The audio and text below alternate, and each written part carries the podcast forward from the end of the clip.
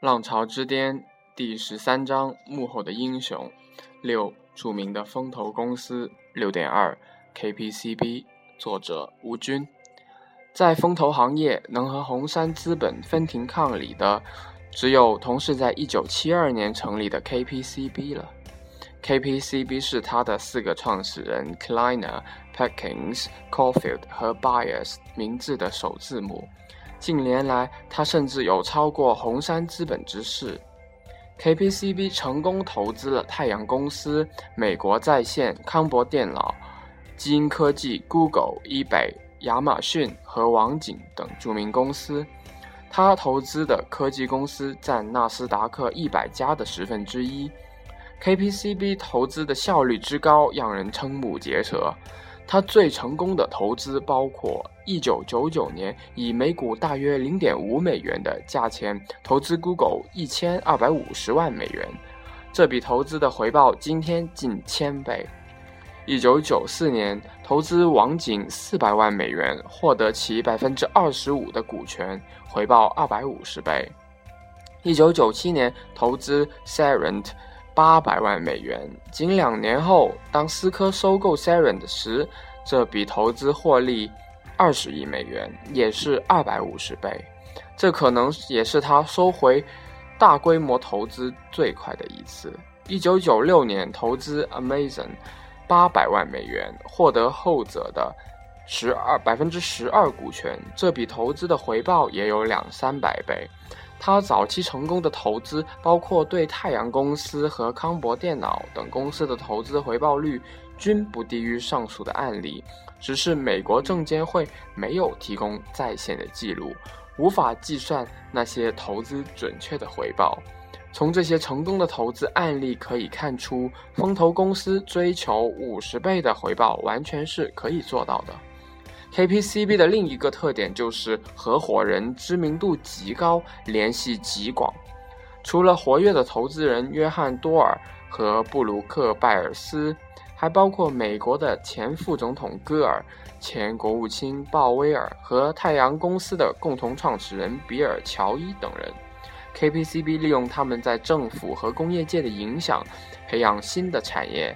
比如，鉴于戈尔同时担任了苹果公司的董事。KPCB 专门设立了一项培养苹果 iPhone 软件开发公司的一亿美元的基基金。考虑到今后全球对绿色能源的需求，KPCB 又支持戈尔担任主席的投资绿色能源的基金，并专门集资四亿美元建立了专门的基金。KPCB 通过这种方式，在美国政府制定能源政策时施加了影响。KPCB 的这种做法是一般风险投资公司学不到的。除了绿色能源外，KPCB 主要的投资集中在 IT 和生命科学领域。在 IT 领域，KPCB 将重点放在下面的六个方向：一、通信；二、消费者产品；三、企业级产品；四、信息安全；五、半导体；六、无线通信。想创业的读者可以从中找到好的创业题目。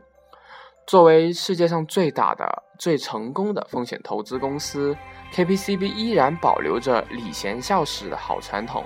KPCB 的合伙人包括多尔本人，经常去斯坦福大学的投资角参加研讨会。多尔本人对年轻的创业者保证，他一定会读这些创业者写给他的创业计划书和 email。虽然他可能没有时间一一回复，KPCB 对创业者的要求和红杉资本差不多，要找 KPCB 的准备工作也和找红杉资本的相似，这里就不再赘述了。中国是 KPCB 在美国本土外唯一有办公室的国家，它在北京和上海设有分部。最后补充一点，除了红杉资本和 KPCB。日本的软银集团是亚洲最著名的风投公司，它成功投资了雅虎和阿里巴巴，并且控股日本雅虎。IDG 资本虽然在美国没有太大的名气，但是它最早进入中国的市场，反反而在中国比红杉资本和 KBCB 成功。结束语。虽然风险投资的目的是追求高利润，但这些高利润是他们应得的报酬。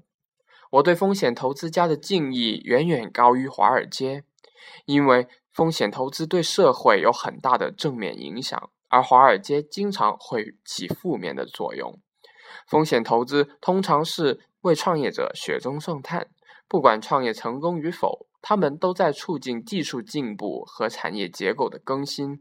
而华尔街做的事，常常是将一个口袋里的钱放进另一个口袋里，并且从中攫取巨大的财富。风险投资者是创业者幕后的帮手，但是他们不能代替创业者到前台去经营。创业的关键还在创业者自己。